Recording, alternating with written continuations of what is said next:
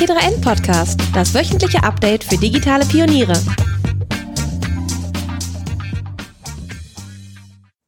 Geil, ich habe heute Morgen kurz über Ant Financials Börsengang gelesen.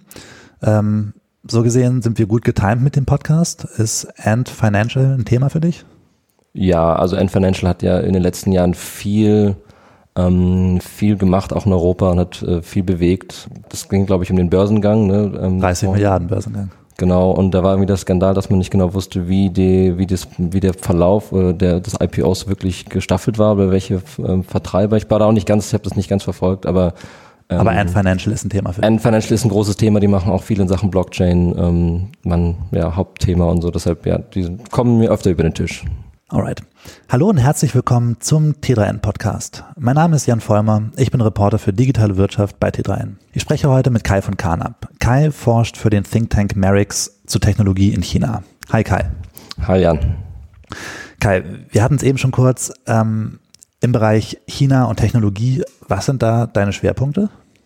Ähm, genau, ich hatte es erwähnt, Blockchain habe ich eigentlich ähm, seit ja jetzt bestimmt fünf Jahren nicht aus den Augen verloren, gerade in der ganzen China- Entwicklung. Es gab ähm, ja eine riesen, verschiedene Riesenwellen mit äh, verschiedenen Hypes und Kryptowährungen und so. Das habe ich ähm, ja, im chinesischen Kontext vor allem immer verfolgt, weil da auch total viel abgegangen ist. Total spannende Szene, ganz anders, als auch man das hier vielleicht in Deutschland und im Westen so ein bisschen mitbekommen hat.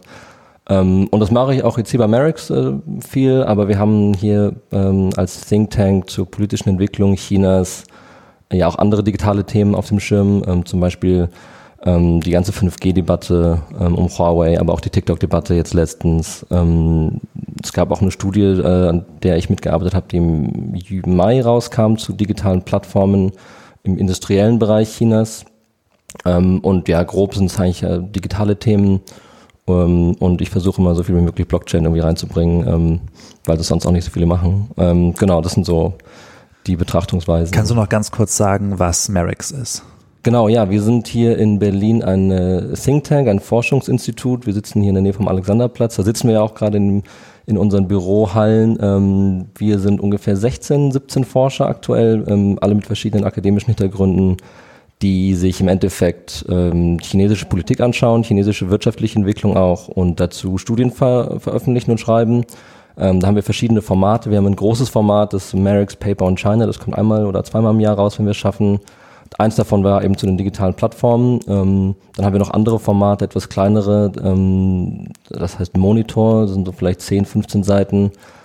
Ähm, da haben wir jetzt eine rausgebracht, auch im Juni zu digitalen ähm, Kontrollmechanismen oder ja, der digitalen ähm, Behandlung oder des digitalen ähm, Bekämpfens der Corona-Krise, ähm, was da alles passiert ist. Auch die ganzen Tracing-Apps und so waren Teil davon. Und äh, im Endeffekt versuchen wir äh, über diese Kanäle ähm, die europäische Bevölkerung und auch die po europäische Politik zu beraten in verschiedenen politischen und wirtschaftlichen Belangen und versuchen ein bisschen zu encoden, was auch China macht. Es passiert wahnsinnig viel. Es wird sehr viel auf Chinesisch eben geschrieben, was nicht alle verstehen. Ähm, es gibt einen langen ja, politischen, historischen Vorbau, der auch oft nicht ganz auf dem Radar ist von sogenannten Policymakers, aber auch der Öffentlichkeit. Und wir versuchen es alles ein bisschen zu erklären und, und zu beschreiben und zu analysieren. Und du bist einer der Tech-Spezialisten. Genau, ich bin hier ähm, einer der Tech-Spezialisten, äh, aber in, hauptsächlich im Bereich äh, Gesellschaft und Medien und äh, das ist quasi einer von drei Bereichen, die wir genauer anschauen. Also Gesellschaft, in Politik und Medien ist einer, in dem ich eben hauptsächlich bin. Dann gibt es noch ein Team für Wirtschaft, ähm, das sitzt da drüben irgendwo und dann haben wir noch ein drittes Team, ähm, das schaut sich die internationalen Beziehungen genauer an, was China eigentlich macht. Ähm, in multilateralen äh, Vereinbarungen und im ja, amerikanischen Kontext und so weiter. Und das sind so ungefähr die drei Themengebiete und an einem davon bin ich äh, auf Technologie spezialisiert, genau. Die letzten Monate war ähm, chinesische Technologie eigentlich ständig in der Presse. Es gab, ähm, oder eigentlich sogar die letzten Jahre, es gab ähm, eine Zeit lang, in der Huawei, ein unglaublicher Fokus auf Huawei lag. Ähm, es gab jetzt im September die TikTok-Debatte, die sehr prominent war und irgendwie der Trump TikTok Oracle Deal. Mhm. Jetzt wird gelegentlich, ähm, habe ich gesehen, taucht WeChat äh, gelegentlich mhm. auf als App, die diskutiert wird, irgendwie die Macht von WeChat. Ähm, der Economist hatte jetzt eine größere Story zu, äh, zu Ant Financial. Wir hatten es vorhin schon angerissen. Und Ant Financials ähm, äh, 30 Milliarden Börsengang, der bevorsteht. Ähm, hast du das Gefühl, das sind alles unterschiedliche Themen oder ist es alles mehr oder weniger verschiedene Äste eines großen Themas? Hm, absolut. Es ist, auf, es ist eigentlich eingebettet in eine generelle politische Diskussion, ähm, die irgendwie aufgemacht wurde und sich auch verstärkt hat in den letzten Jahren zwischen China und was auch immer der gesamte Westen irgendwie darunter versteht. Ähm, ich denke, dass es insgesamt, also wir reden ja jetzt gerade in dem, in den drei Beispielen, die du erwähnt hast, hauptsächlich um so Softwarefirmen, ähm, um Apps. Ähm, Ant Financial ist da vielleicht noch, der, der sticht da ein bisschen heraus. Ant Financial gehört ja auch zu Alibaba. Ähm, die ja hauptsächlich über den E-Commerce-Bereich bekannt sind. Ähm, und da geht es natürlich um eine viel größere Frage, und zwar wie ähm, die wirtschaftliche und politische, ähm, ja, der Werdegang Chinas sich einbettet in die generelle globale Weltordnung. und ich denke, dass diese Kontroversen, die entstehen, zum einen inhaltlich natürlich interessant sind, weil es geht zum Beispiel bei dem TikTok-Fall um den Algorithmus, es geht um persönliche Daten, es geht um sowas wie politische Einflussnahme durch Social-Media-Plattformen, das sind berechtigte Sorgen, ähm, aber die werden natürlich immer vermischt mit dem Gesam Gesamtkonstrukt.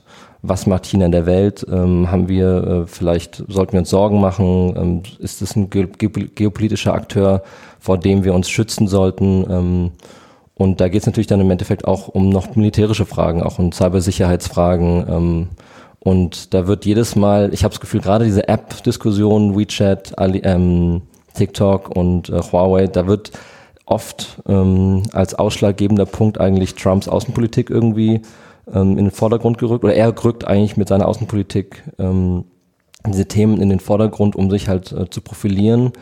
Ähm, das ist immer der ausschlaggebende Punkt und die darunter liegenden Probleme und Debatten werden irgendwie ein bisschen weggespült durch diese Wahrnehmung von, wir müssen uns eigentlich schützen, weil Trump hat, also aus der amerikanischen Sicht, äh, sieht halt irgendwie auf einmal ein Riesenproblem und dann wird es zu einem Riesenthema in den Medien und auf einmal wird es dem Thema auch in Europa und man wird irgendwie ähm, nicht mehr ganz Herr der eigentlichen Lage auf der technologischen Ebene und auf der politischen Ebene ähm, und dann wird die auch wieder weggespült, weil die TikTok-Debatte gerade ist einfach wieder vollkommen verschwunden, ohne dass sich wirklich substanziell was verändert hat.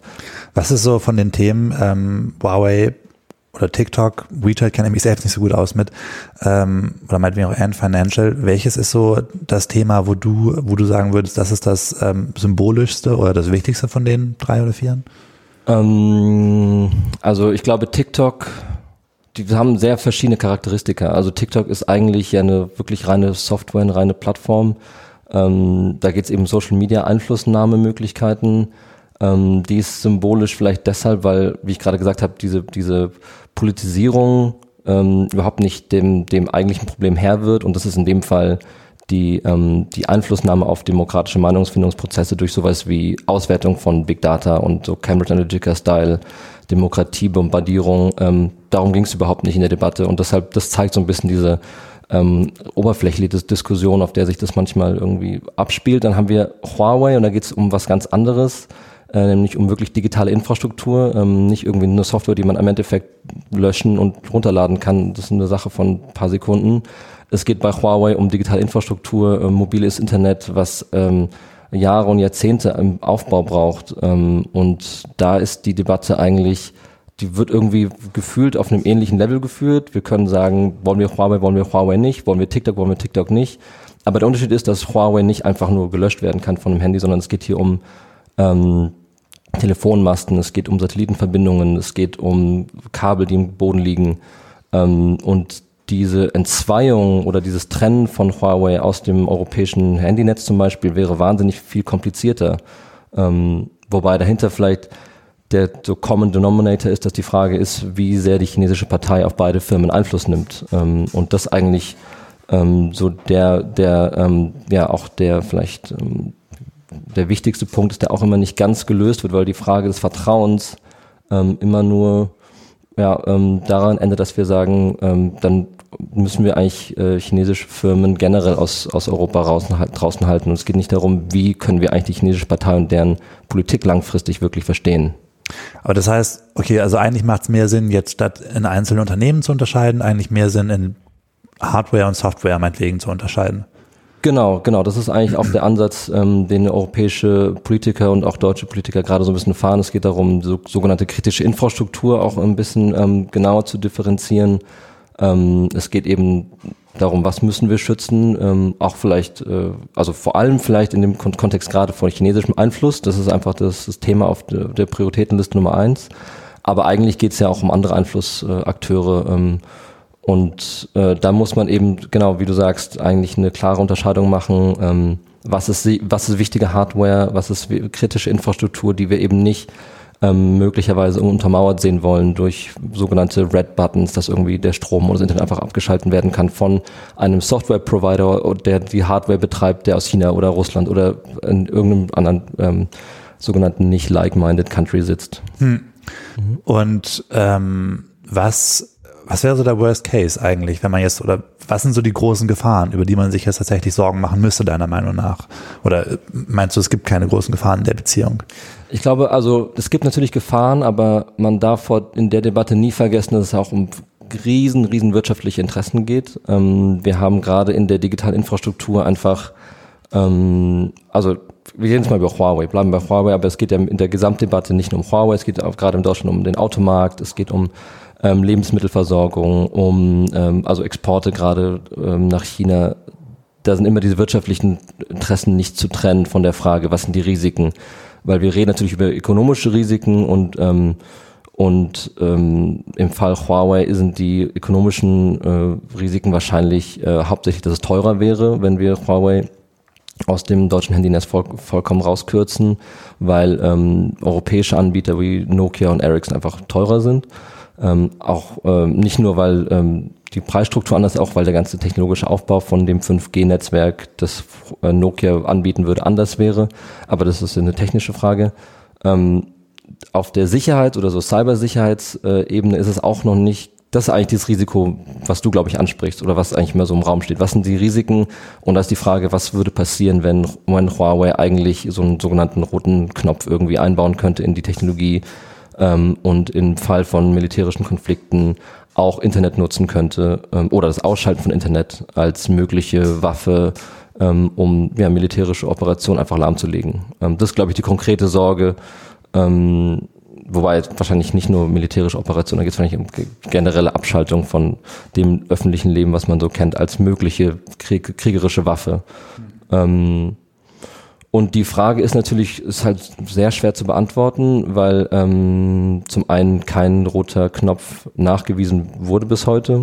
Ähm, die Existenz davon ist auch eigentlich absolut nicht im Interesse der Firma. Also Huawei, wie viele chinesische Firmen versuchen sich ähm, ganz bewusst natürlich auch zu positionieren als eine Nicht-Partei-Firma. Das funktioniert leider nicht, weil das einfach de facto in China nicht möglich ist. Aber andererseits ist das Interesse auch legitim, würde ich mal so behaupten. Ähm, für die äh, Firma ist es ja offensichtlich, also Huawei, dass, dass es so viel internationalen Pushback gibt, ähm, dass man das äh, einfach nicht als praktikable Beziehung irgendwie in der Öffentlichkeit kommuniziert. Aber ähm, zum anderen ja, es halt, bleibt dieses, äh, die, im Fall Huawei die Gefahr da, weil einfach die Hardware immer wieder mit Software-Updates ähm, gefüttert wird und auch gefüttert werden muss, um andere Sicherheitslücken zu schließen. Hm. Und diesen Software-Updates ist halt immer die Befürchtung, könnte einfach innerhalb von einer Woche oder zwei, ich weiß nicht, wie regelmäßig jetzt irgendwie diese Router und Switches wirklich geupdatet werden, aber man könnte theoretisch in einem dieser Intervalle einfach irgendwie eine Art Ausschaltknopf, Ausschaltfunktion einbauen, mitschicken in einem Software-Update. Hm. Ähm, und ich glaube, was wichtig ist, und das ist auch ein Punkt, der vielleicht ähm, für die interessant ist, äh, die sich ein bisschen mit dem Thema beschäftigen, dass Huawei eben in diesem Versuch, sich so krass als nicht China chinesische Parteifirma darzustellen, auch ähm, einfach teilweise ähm, eine eigene Propaganda fährt und äh, Huawei ganz bewusst auch in Europa an die Unis geht, ähm, öffentliche Veranstaltungen macht und mit ganz viel Marketingmaterial versucht, dieses weiße Weste-Narrativ nach außen zu fahren und sagen immer, nee, wir haben, wir verkaufen nur Hardware, wir verkaufen absolut nur Hardware, wir haben gar keinen Softwarezugriff. Und es stimmt in manchen Belangen, aber in so dem Fall von Switchen, Switches zum Beispiel, elementarer Bestandteil von 5G-Netzwerk, ist es einfach nicht der Fall. Hm. Wenn man jetzt mal sagen würde, auf einem ganz großen, äh, also auf einer, auf einer Metaebene, auf der wir schon angekommen sind. Ähm, jetzt irgendwie benutzen wir viel Hardware und viel Software aus dem Silicon Valley. Ähm, wir haben irgendwie, ähm, wir benutzen iPhones, ähm, ähm, wir benutzen, okay, also die, die 5G-Technologie kommt, also kommt aktuell nicht aus dem, ähm, äh, aus dem Silicon Valley, weil es da äh, ja außer Huawei hauptsächlich Nokia und Ericsson gibt. Ähm, Entschuldigung. Aber trotzdem benutzen wir viel äh, amerikanische Hardware und Software. Ähm, wir könnten sagen, wir benutzen mehr oder weniger einen amerikanischen Hardware- und Software-Stack irgendwie. Wir haben, mhm. ähm, wir haben, ich, ich habe ich hab ein iPhone, auf dem iPhone habe ich Apps wie WhatsApp, da läuft ähm, eine Facebook-App habe ich nicht, aber ähm, war einfach also Software und Hardware quasi mhm. aus, aus einem Land und irgendwie viel der Infrastruktur ist amerikanische Infrastruktur. Ähm, wenn man jetzt sagen würde, okay, die, ähm, ähm, die, die Entwicklung, wie sie jetzt stattfindet, geht weiter und meinetwegen in fünf, meinetwegen in sieben Jahren ähm, habe ich eine ähnliche äh, oder, oder hätte ich dieselbe Technik oder ähnliche Technik, irgendwie die Hardware meinetwegen, also mein, mein Handy wäre vielleicht ein Huawei-Gerät ähm, und äh, die Apps darauf wären auch chinesisch und so, so würden es ganz viele Leute machen, weil es vielleicht einfach billiger ist oder meinetwegen, weil es besser ist und irgendwie vielleicht würde ich meine Rechnung über Ant Financial bezahlen statt über PayPal. Wäre das eine Gefahr? Würdest du sagen, okay, da muss man aufpassen, dass es irgendwie so weit kommt? Oder ist es irgendwie. Mm, ja, das ist auch. Würdest du dich Frage. mit dem chinesischen ähm, Hardware- und Software-Stack wohlfühlen oder würdest du sagen, puh, da haben wir uns aber was reinmanövriert jetzt? Ähm, nee, würde ich nicht machen. Also ich würde mich unwohl fühlen tatsächlich. Ähm, aber ich glaube, da geht es darum, dass ähm, es auch ähm, auf dem Software-Level, ich denke, wenn man sich damit ein bisschen beschäftigt, ist klar, dass der, der Fortschritt ähm, gerade im Hardware-Bereich Chinas ähm, so abhängig ist von internationalen Lieferketten, dass eigentlich dieser, diese Idee von rein chinesischer Technologie gar nicht möglich ist.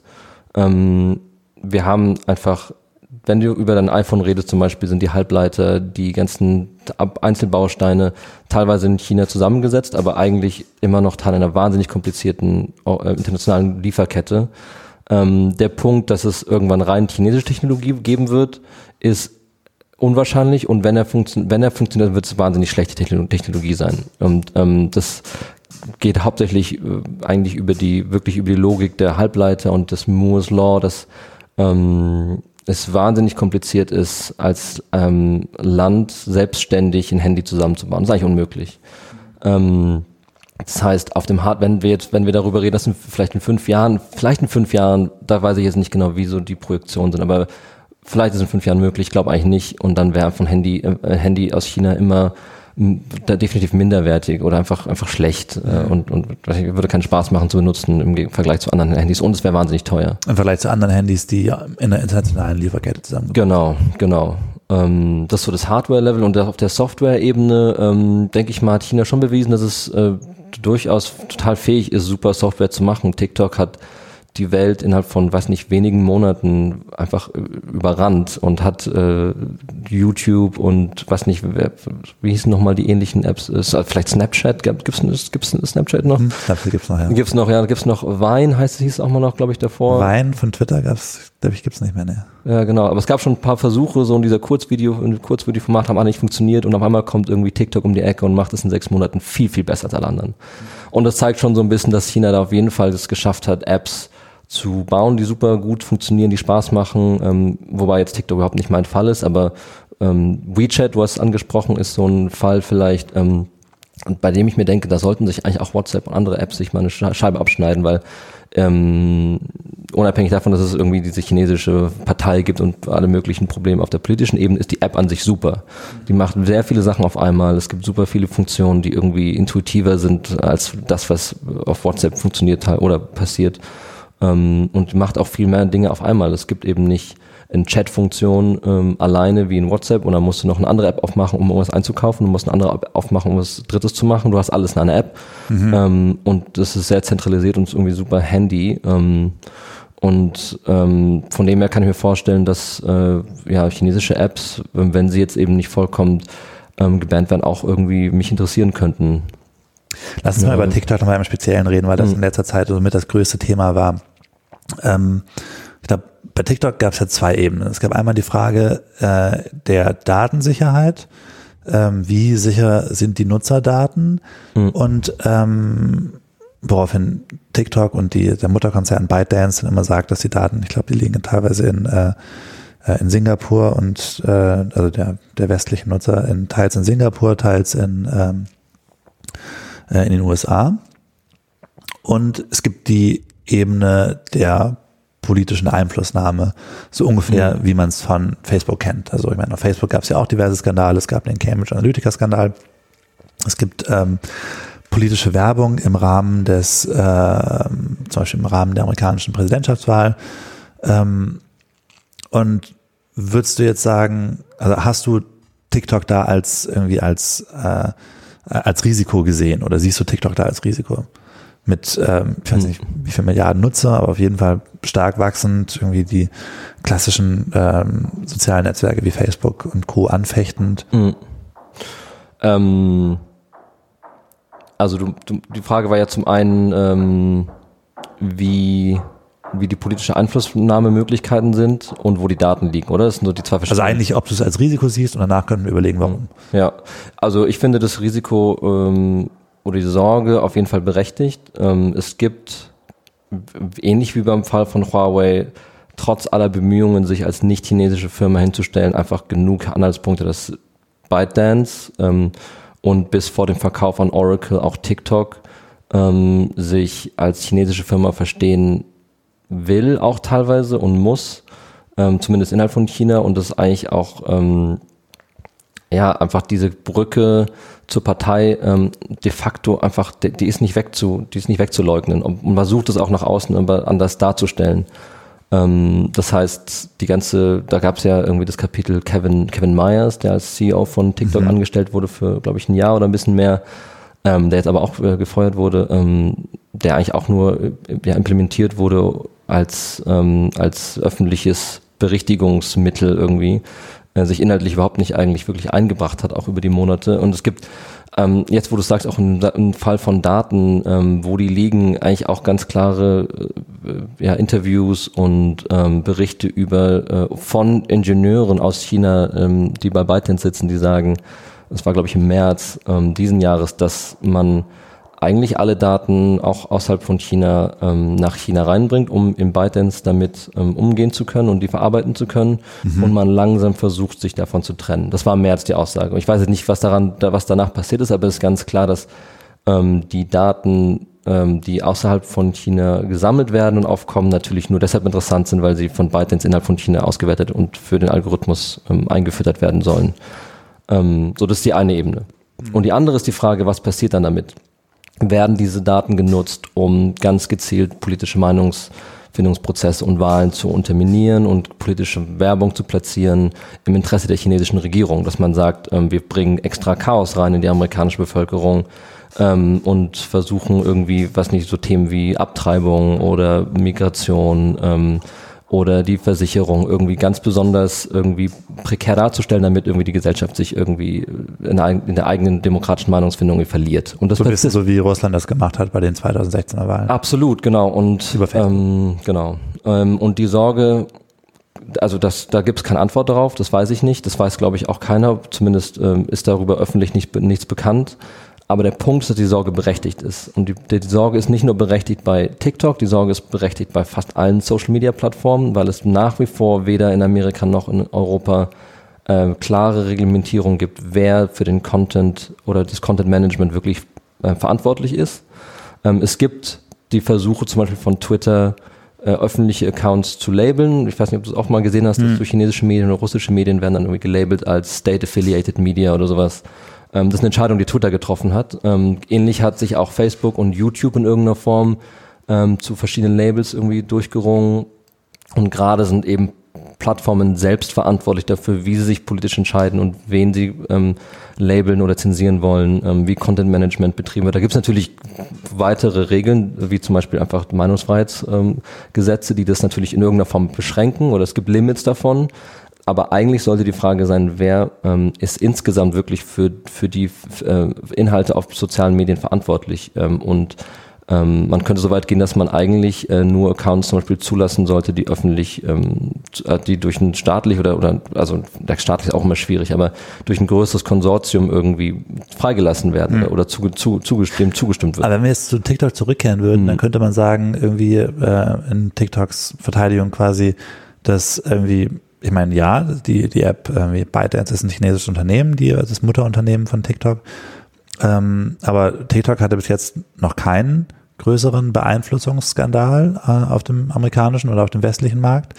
Ähm, wohingegen Facebook, ein amerikanisches Unternehmen, haufenweise Skandale hatte wo man sagen würde, okay, anscheinend scheint es nicht so eine große Rolle zu spielen, wo ein Konzern jetzt herkommt für die Sicherheit der Nutzer oder für die Sicherheit der. Genau, ist mein Punkt. Ähm, ich denke, es sollte viel mehr darum gehen, Plattformen generell zu regulieren und klare ähm, Social Media ähm, Regeln und äh, ja, Kommunikationsregeln, Plattformregeln aufzustellen, die eigentlich agnostisch sind äh, dem Ursprungsland der Firma gegenüber. Und ähm, dass da China trotzdem noch, noch eine gesonderte Rolle spielt, ähm, gerade weil man eben auch Interesse hat, äh, demokratische Wahlen zu interminieren. Ähm, das würde niemand zugeben, aber also es ist, glaube ich, äh, die, die würden es auch vielleicht nicht äh, auf, über soziale Medien direkt machen wollen. Da gibt es andere Wege. Es gibt so ganz, ganz, ganz viele Wege, über die China ähm, auch auf politischem Wege Einfluss versucht zu nehmen. Ähm, nicht immer der Unterminierungswegen, aber einfach um generell Einfluss zu bekommen. Ähm, und da sollte man TikTok und ByteDance jetzt, ByteDance jetzt auf jeden Fall nicht so ins Kreuzfeuer schieben. Ähm, und genau. Hm. Wobei, ich meine, das heißt, letztendlich würdest du sagen, was dann eigentlich hilft, ist nicht ein Verbot von dieser oder jener Technik, sondern im Zweifel irgendwie eine Art und Weise, das handhaben zu können, ähm, eine Art und Weise, irgendwie eine gewisse Transparenz irgendwie auf der Software-Ebene, um zu wissen, was passiert da was passiert, irgendwie, welche, gibt es da eine Beeinflussung, gibt es da keine Beeinflussung und das eigentlich für alle großen Player in dem, in dem Gebiet und nicht jetzt nur speziell chinesische Player. Ja, also ich kenne mich jetzt nicht ganz genau damit aus, wie diese Zuschreibung der verschiedenen Werbeposts ähm, funktioniert, aber es funktioniert, glaube ich, immer über so, ein, so einen Ad-Markt, so, so einen mhm. millisekundenschnellen Ad-Markt, wo ähm, Bulk-Data einfach millionenfach gekauft und verkauft wird und dann platziert wo man da äh, über verschiedene Matrix-Daten, so demografische Metadaten einfach sein mhm. Nutzerprofil eben aussucht, an dem man das irgendwie schicken will. Ähm, aber da gibt es fast, also soweit ich weiß, einfach keine klare Transparenz, wer ist der Käufer und wer ist der Verkäufer. Ähm, da sollte man wahrscheinlich ansetzen, um zu um nachzuvollziehen, ähm, genau, wer sind eigentlich die äh, meinungstreibenden Geldgeber in diesen, ähm, auf diesen Plattformen? Ähm, und das ist vielleicht so dieses Backend davon. Ich meine, auch auf der Oberfläche ist es ja irgendwie auch heute schon total abstrus eigentlich, wenn man sich mal überlegt, was auch Trump für eine Gesprächskultur einfach mit sich gebracht hat. Ähm, da geht es nicht nur um die große so Big Data AI zu ähm, Zufütterung von gezielten Inhalten, da geht es einfach nur allein um die Gesprächskultur. Hm. Ich weiß nicht, ob man die regulieren kann, aber ich denke, es wäre auch mal da auf jeden Fall sinnvoll, das äh, auch zu überlegen. Ähm, weil uns vielleicht auch ein interessanter Fakt, dass ähm, diese ganze, ähm, vielleicht weiß nicht, ob du, ob du davon mitbekommen hast, die ganze Wolf Warrior, ähm, weiß nicht, Kultur gerade, wie man sie nennt, auf, auf Twitter, dass chinesische Diplomaten seit 2018 spätestens angefangen haben, ähm, ganz laut auf Twitter auch ähm, in Europa vor allem Einfluss nehmen zu wollen und Meinungen und Wolf Warrior. Wolf Warrior, genau. Und da gab es so einen chinesischen Film irgendwie, das so eine irgendwie so eine total romantisierte heroische Kriegs, ähm, so ein Mega Blockbuster. Ähm, und dann haben sie sich daran anlehnend irgendwie äh, haben sich da verschiedene, also das sind die Botschafter aus Deutschland und aus äh, England, Frankreich, Italien, alle Botschafter vor allem, aber auch noch andere ähm, ähm, Sprecher des Außenministeriums ähm, bewegen sich seit zwei, drei Jahren sehr, sehr laut auf Twitter ähm, und versuchen immer quasi entweder auf Trump direkt irgendwie Antworten zu geben, auf europäische Politiker Antworten zu geben und eine chinesische Narrative zu, zu, zu liefern. Ähm, und äh, die nennen sich eben Wolf Warrior und bewegen sich eben äh, inhaltlich, würde ich sagen, und auch rhetorisch auf einem sehr ähnlichen Niveau wie Donald Trump. Und das ist vielleicht nicht eine unmittelbare Folge von Donald Trump, aber auf jeden Fall ja ein Teil dieses Zeitgeistes irgendwie, auf dem ähm, so mediale Debatten teilweise in so Kurznachrichtendiensten stattfinden. Hm. Und die also sind auch irgendwie organisiert oder ist es eher so ein, so ein, so ein, so ein Trend, den man, den die vielleicht bei den anderen äh, Botschaftern sehen und mitmachen? Oder weiß man da irgendwas drüber, wie das zustande kommt? Ja, das ist, nee, das, da, darüber weiß ich zumindest jetzt nicht äh, im Detail viel. Ähm, ich denke aber, dass es, äh, das ist auffallend mir zumindest gegenüber, dass es schon eine sehr strategische ähm, Bewegung irgendwie zu sein scheint. Dass es eher zum einen zeitgleich begonnen hat, dass verschiedene Botschafter sich in verschiedenen Ländern ebenso lautstark ähm, geäußert haben, dass zum Teil aber auch die Nachrichten und die Inhalte der Nachrichten sehr ähnlich sind. Also es ging gerade in der Corona-Krise immer um diese sogenannte Mask Diplomacy, ähm, dass nämlich ja China oft ähm, in so in irgendwie Rettungspaketen, äh, so wurden sie immer verkauft, auch Masken und andere medizinische ähm, Versorgungsmaterialien, aber auch Personal zum Beispiel nach Europa zu fliegen. Ähm, und dann wurde immer daraus irgendwie so eine riesige, ähm, ja, so, so von einem total schöne Bilder gezeigt und, äh, und so die Message, Messages waren immer so, wir retten Europa so ein bisschen. Wir, wir haben jetzt Corona schon gemeistert, wir hatten unsere, unsere Masken und ganzen, äh, die ganzen Versorgungsmaterialien, wir brauchen die jetzt nicht mehr, wir haben es ja geschafft und jetzt können wir die, jetzt können wir damit Europa ein bisschen unter die Arme greifen. Hm. Ähm, was natürlich perfide war in dem Moment, war, dass eigentlich diese Masken zum, zum Groß, großteils 90 Prozent verkauft wurden an europäische Länder mhm. und nicht als Spenden gegeben wurden, wie sie immer so verkauft. Das war eben so dieser Common Denominator der, der, mhm. dieser Wolf Warriors, dass es eigentlich immer als Spendenleistungen, als so China rettet den Tag Aktion irgendwie mhm. verkauft mhm. wurden, aber die wurden einfach, also äh, die wurden verkauft, die Masken. Jetzt sind wir schon ein bisschen bei chinesischer Politik. Ähm, Sorry, ja. Macht nichts, macht nichts. Ähm, und ich versuche jetzt mal die Brücke zu schlagen Ach, genau, ja, zwischen ich, TikTok und ja. Politik. Ähm, ich meine, China oder, oder ByteDance selbst ähm, und, und auch die, äh, die Mitarbeiter von TikTok sagen, dass TikTok ein äh, Unternehmen ist, auf das die chinesische Politik keinen Einfluss hat. Und ähm, wie siehst du das? Kann man, kann man sagen, als chinesisches Unternehmen, nein, nein wir sind frei, völlig frei von Politik, wir, äh, äh, wir halten uns daraus und da mischt sich bei uns keiner ein. Ist das realistisch oder ist das nicht realistisch? Es ist unrealistisch. Also gerade als Tech-Firma in China ist klar, dass alle in irgendeiner Form eine gewisse Parteinähe haben müssen ähm, und äh, auch de facto haben, weil es gibt zum Beispiel sogenannte Parteizellen.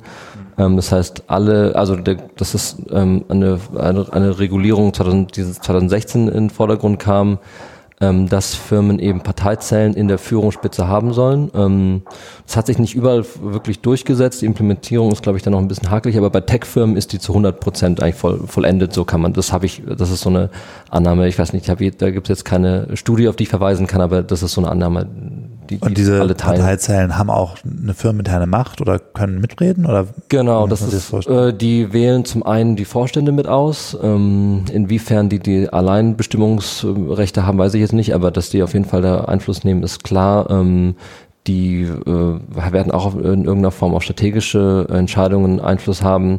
Das Problem ist, dass darüber auch nicht so irre viel bekannt ist, weil diese Parteizellen relativ neu sind. Die wurden auch erst in den letzten Jahren erst wirklich etabliert. Ähm, aber die werden im Fall von ByteDance, im Fall von Huawei, im Fall von ähm, Tencent, der Firma hinter WeChat, auf jeden Fall in irgendeiner Form eine Rolle spielen. Ähm, das ist das eine. Ähm, das andere ist, dass Firmen nach wie vor, das habe ich auch zu Huawei schon gesagt, eigentlich Interesse haben, sich davon zu lösen. Ähm, und gerade in der Sache Datenverarbeitung eigentlich ein Interesse daran haben, die an niemanden herauszugeben und auch nicht an die chinesische Partei. Hm. Gerade die Entwicklung von Algorithmen. Aus eigenen Geschäftsinteressen heraus, oder? Aus eigenen Geschäftsinteressen heraus. Dieses, das Schützen des eigenen geistigen Eigentums ist einfach das Haupt, ähm, der Hauptwerterhalt von heutigen Software- und Tech-Firmen. Mhm. Ähm, einen Algorithmus weiterzugeben, ähm, wie im Fall von ByteDance, ist einfach das Letzte, was eine Firma haben, machen möchte. Ähm, ob dann im Einzelfall dann doch äh, so Brücken geschlagen werden, weiß ich einfach nicht. Aber ähm, das wird natürlich auch. Also da können wir jetzt schwer sagen, was da irgendwie, wer da am längeren Hebel sitzt. Vielleicht mhm. die kommunistische Partei in China, mhm. die sagt irgendwie, wir wollen da mitreden. Mhm. Oder der, ähm, der jeweilige Konzernchef oder die Konzernchefin, die sagt, äh, wir lassen uns da nicht reinreden, weil das unsere Geschäftsinteressen gefährdet. Ich weiß, also das ist halt die Frage. Ich glaube, so viel ähm, ähm, Möglichkeiten, sich dem Einfluss zu entziehen, haben chinesische Firmen nicht ganz. Es geht natürlich auch um Förderung ähm, und Subventionen. Ähm, es geht um verschiedene Talentausbildungskanäle äh, von Unis. Ähm, ich glaube, dass man als chinesische Firma wahnsinnig in der Podulie steht, zu allen Zeiten, weil man zum einen der chinesischen Partei irgendwie hörig sein muss, aber nicht will. Ähm, man will sich international behaupten und beweisen. Das ist aber auch ein, ein Push-Faktor der, der chinesischen Führung, dass man nach außen gehen soll. Es sollen chinesische innovative Ideen in die Welt getragen werden. Zum anderen wird man auf der, auf der Weltbühne total zerschossen, weil man als chinesische Partei irgendwie dasteht. Also ich will die jetzt nicht total irgendwie, ähm, ähm, äh, irgendwie lächerlich machen, chinesische Firmen, das stimmt überhaupt nicht. Aber da ist, das ist auf jeden Fall ein hoher, hoher Druck, den, glaube ich, äh, westliche Firmen, deutsche Firmen so, dem, dem, dem die Firmen so nicht ausgesetzt sind. Hm. Ähm, wenn wir jetzt irgendwie, ich meine, die, die aktuellste Firma, die sich auf den, ähm, irgendwie, die sich quasi ins, ins Rampenlicht wagt, ist Ant Financial, der ähm, quasi eine Tochter von äh, Alibaba, dem chinesischen ähm, Amazon gewissermaßen. Genau. Und Ant Financial, wenn ich es richtig verstanden habe, ist sowas wie das irgendwie chinesische PayPal. Kann man so sagen, ja. Und ähm, die sind gerade dabei, so ein ja, einen riesengroßen Börsengang hinzulegen. Ich glaube, es könnte der äh, irgendwie nach irgendwie mit mit 30 Milliarden, äh, wenn ich es richtig verstanden habe. Ich bin kein Finanzexperte, aber mit der größte Börsengang der Welt werden bisher. Also nach, ich glaube, Aramco oder Aramco, diese Saudi Ölfirma, die mhm. vor kurzem den Börsengang hingelegt hätte, wäre das mit einer der, der größten Börsengänge. Ähm, äh, hast du dich mit Zahlungs- mit mit äh, mit mit, mit äh, Fintech beschäftigt auch in China? Ähm, Fintech weniger tatsächlich. Ähm, also aus der Blockchain-Perspektive war Fintech eigentlich immer der Traum, auf, zu dem man hinkommen will, aber es hat nie wirklich geklappt. Ähm, und Fintech in China ist ähm, für mich hauptsächlich eigentlich dominiert von der Debatte digitale Währung, ähm, ja oder nein. Und da spielt fin äh, Ali, ähm, Alibaba und Ant Financial auch noch eine Rolle. Ähm, weil die im Endeffekt mit eigentlich das Monopol mit WeChat Pay, WeChat macht eben auch, äh, hat auch eine Zahlungsmöglichkeit, also es gibt so quasi zwei PayPals, wenn man so will, in China.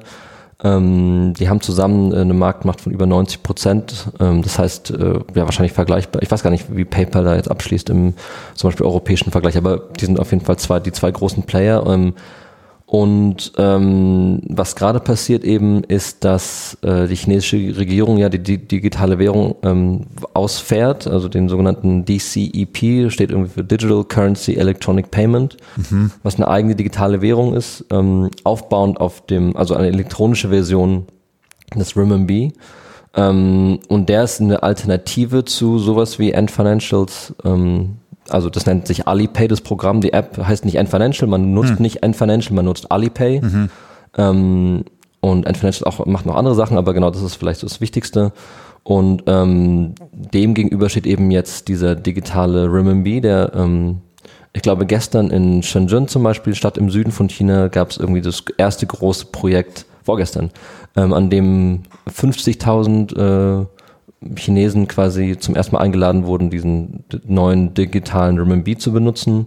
Ähm, da gibt es so erste Pilotprojekte und es gibt nicht ganz, nicht ganz klar, wann der, der offizielle Launch ist dieser Währung, aber es gibt so einen Soft Rollout seit, bestimmt vier, fünf Monaten, das heißt, in der Fintech-Welt werden auch die, ähm, die Einfluss oder die, die Dominanz von Ant Financial und ähm, WeChat Pay eben gerade vielleicht beschränkt in den nächsten Jahren. Man muss mal gucken, wie schnell diese, diese Adoption von dieser neuen Währung funktioniert. Ähm, übrigens keine Blockchain-Währung, mhm. ähm, aber ähm, genau, das heißt auch diese ähm, die der der Wachs das wachsende der wachsende Einfluss von Ant Financial international ähm, ist innerhalb von China jetzt vielleicht gerade ein bisschen in der Phase von einem, von einem Wandel. Ähm. Hm. Aber das heißt irgendwie der quasi diese diese chinesische digitale Währung ähm, geht dann nicht Hand in Hand mit Alipay oder ist das da irgendwie integriert oder ist da Integration vorgesehen?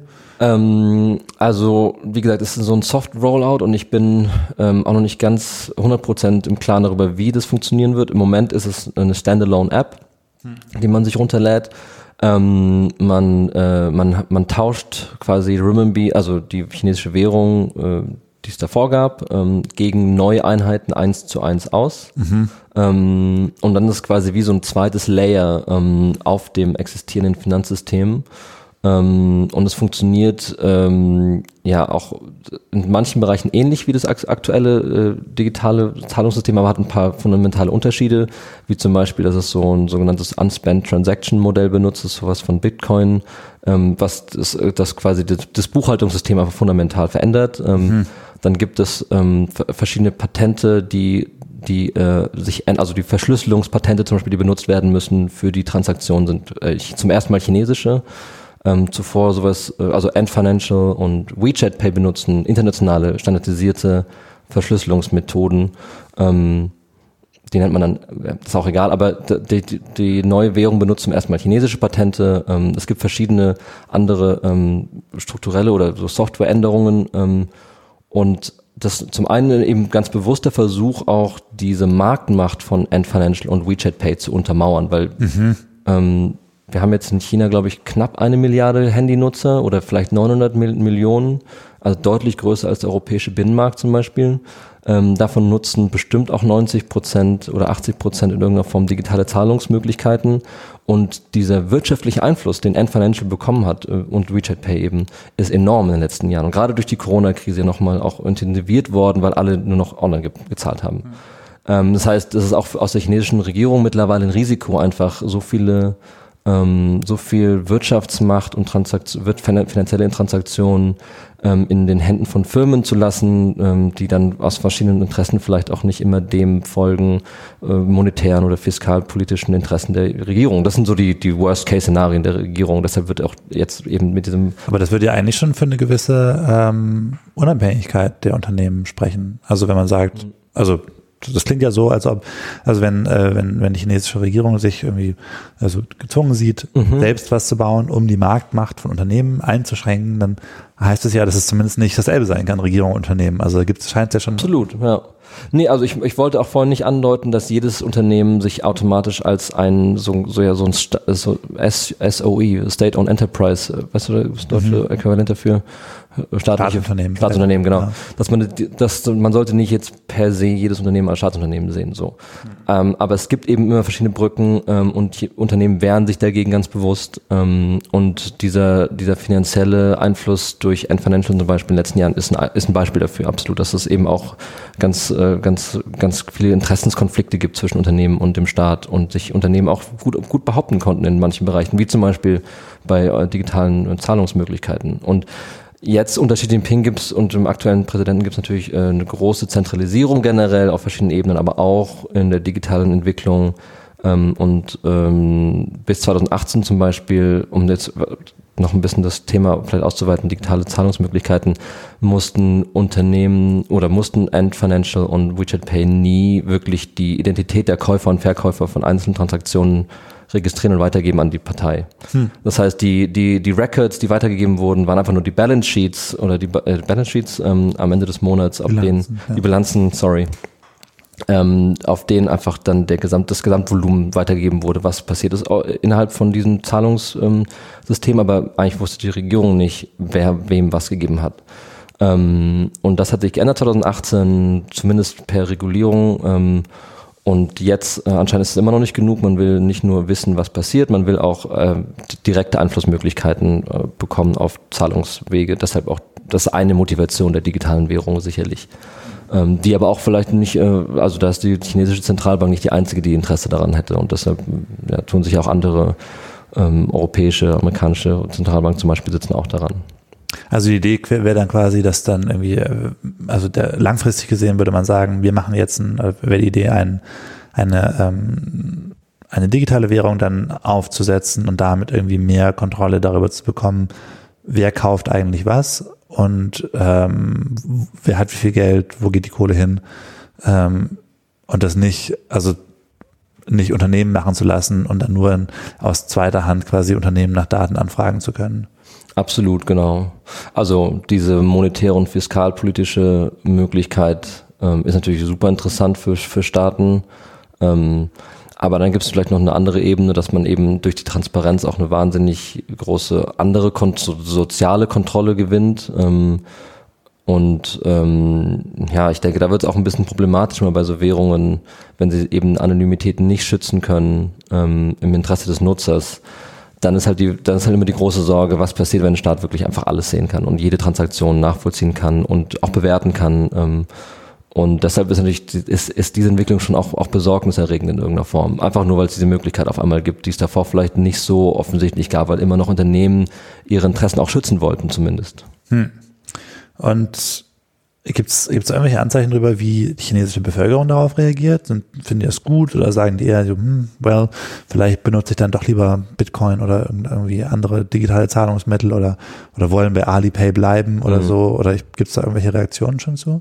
Ähm, also erstmal Bitcoin ist, ist wahnsinnig schwer zu erlangen und zu benutzen in China. Ähm, alle Kryptowährungen, so öffentliche Blockchain-Kryptowährungen sind eigentlich fast unmöglich, wirklich in China zu nutzen. Ähm, das heißt, die Option gibt's nicht. Ähm, ich glaube, dass es äh, für viele Chinesen jetzt nicht die Wahrnehmung gibt, ich muss meiner Firma Ant Financial treu bleiben oder WeChat Pay treu bleiben. Ähm, ich denke, das ist also ist, ist, ist mir jetzt zum Beispiel einfach nicht so bewusst, dass da, dass da zumindest in dem Zahlungsmittels, in der Zahlungsmittelsfunktion eine total hohe Customer Loyalty gibt, so eine Loyalität. Mhm. Ähm, das heißt, eigentlich ist eher die Frage, was sind die Vorteile, so ganz pragmatische Vor- und Nachteile, welches System man benutzt. Ähm, und da denke ich mal, gibt es auch von staatlicher Seite jetzt schon ganz klare Kanäle, auch ähm, so einen Wechsel weg von Alipay und WeChat Pay hin zu dieser neuen digitalen Währung ähm, zu forcieren, fast schon zu sagen, wie öffentlicher Transport oder sowas soll bezahlt werden mit der neuen Währung.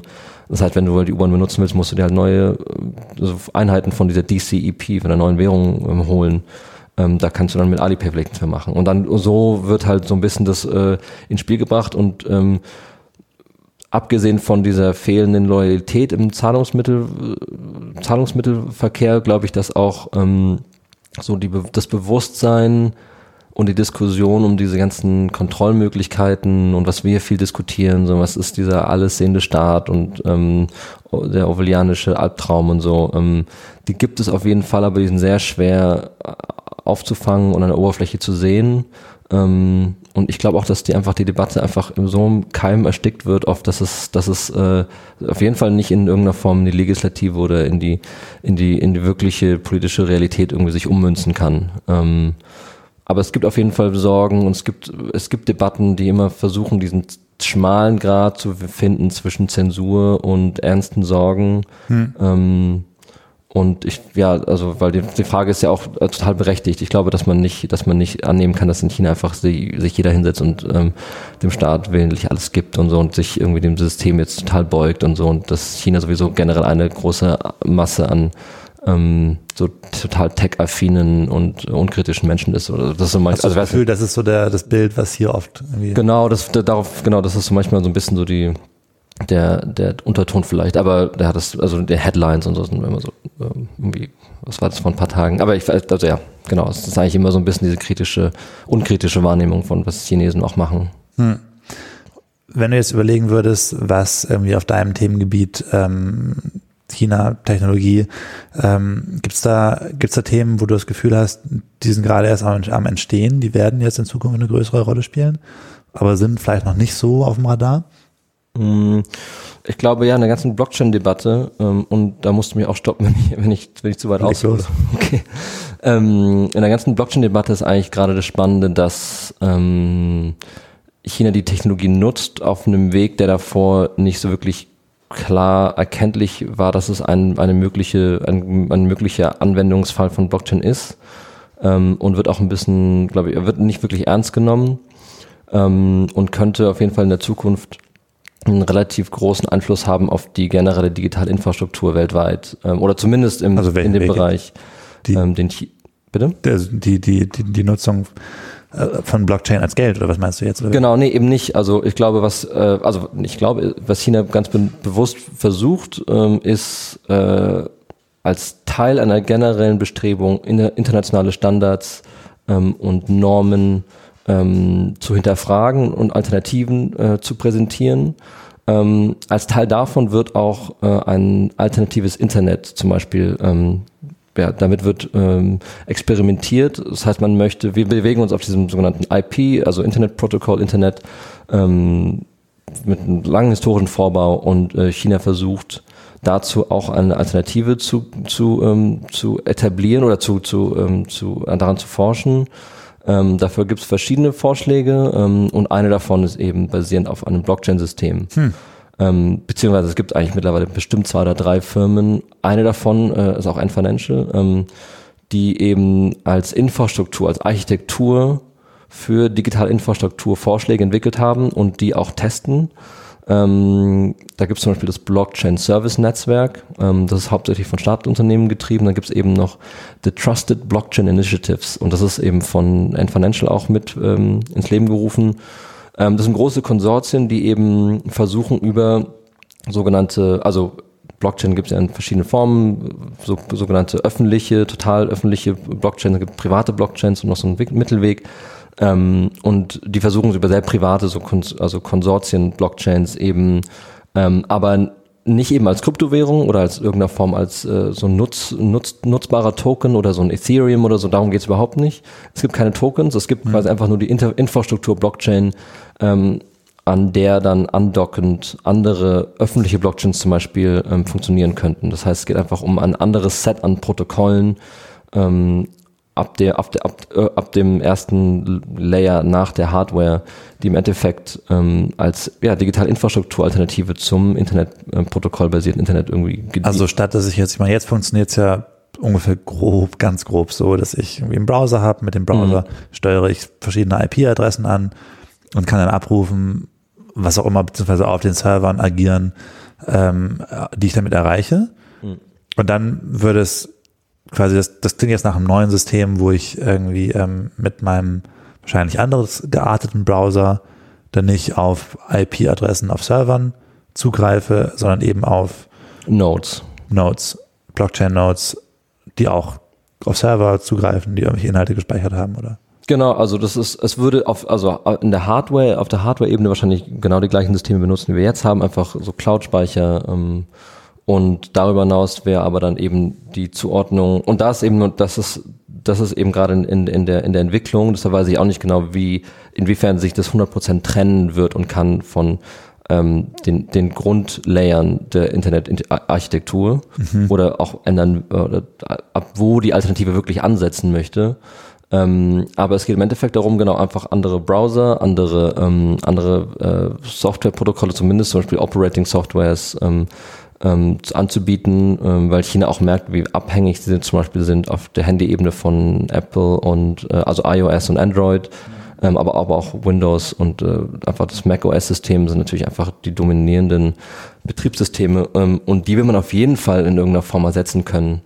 Ähm, und Weil da ja die Betriebssysteme was anderes wären als die ähm, als das das Internet, das Node-basierte Internet quasi. Genau, das absolut, aber das geht eben weitere Level hinein in die, in die digitale Infrastruktur, hm. zumindest äh, in den Vorschlägen, ähm, die die Blockchain, das Blockchain-Service-Netzwerk und das andere von iFinancial eben vorschlagen. Hm. Ähm, und ich denke, man sieht jetzt auch äh, nochmal, um, um einen Bogen zu Huawei zu schlagen, woher diese Motivation kommt, weil Huawei darf kein Android mehr auf seinen Handys installieren. Es werden Android, äh, äh, Huawei-Handys verkauft aktuell mit alten Versionen und ähm, es gibt den Versuch, ein neues äh, Huawei-Betriebssystem zu etablieren, das Harmony, äh, Harmony mhm. System. Ähm, ich glaub, also ich glaube, es ist noch nicht draußen. Es sollte Ende des Jahres fertiggestellt werden. Ähm, aber es ist natürlich auch sehr kompliziert, also es ist auch ein, es ist kein einfaches Unterfangen, ein ganzes Betriebssystem für Handys zu entwickeln. Ähm, das heißt, äh, allein durch die geopolitischen Interessen Amerikas wird auf einmal Huawei dazu gezwungen, auch ähm, ähm, äh, Alternativen selber zu schaffen. Dem will man natürlich vorbeugen in der Zukunft, äh, wenn es noch um andere Verbote geht, um, um andere Softwareprotokolle, um andere mhm. digitale Infrastrukturen, die auf einmal von dem chinesischen Markt entwehrt werden. Ähm, und da ist eben Blockchain willkommene ähm, eine Möglichkeit, zumindest sichere, äh, zumindest sicherere Dateninfrastrukturen anzubieten, als sie, als sie aktuell existieren. Hm. Also wäre es quasi auch so eine, eine Art und Weise, ich meine, jetzt haben wir, hatten wir in, sag ich mal, ersten Drittel des Gesprächs schon mal, ähm, dass ähm, also eine sehr amerikanisch dominierte Software- und Hardware-Welt, hm. da quasi chinesische Alternativen anzubieten oder das ist schon auch so eine der Grundideen des Ganzen. Absolut. Dann zu sagen, okay, wir haben ja jetzt nicht nur das irgendwie IP-basierte Internet, sondern eben auch das Node-Internet, wo China vielleicht eine Art Heimvorteil hat, weil sie die, die Technik entwickelt haben.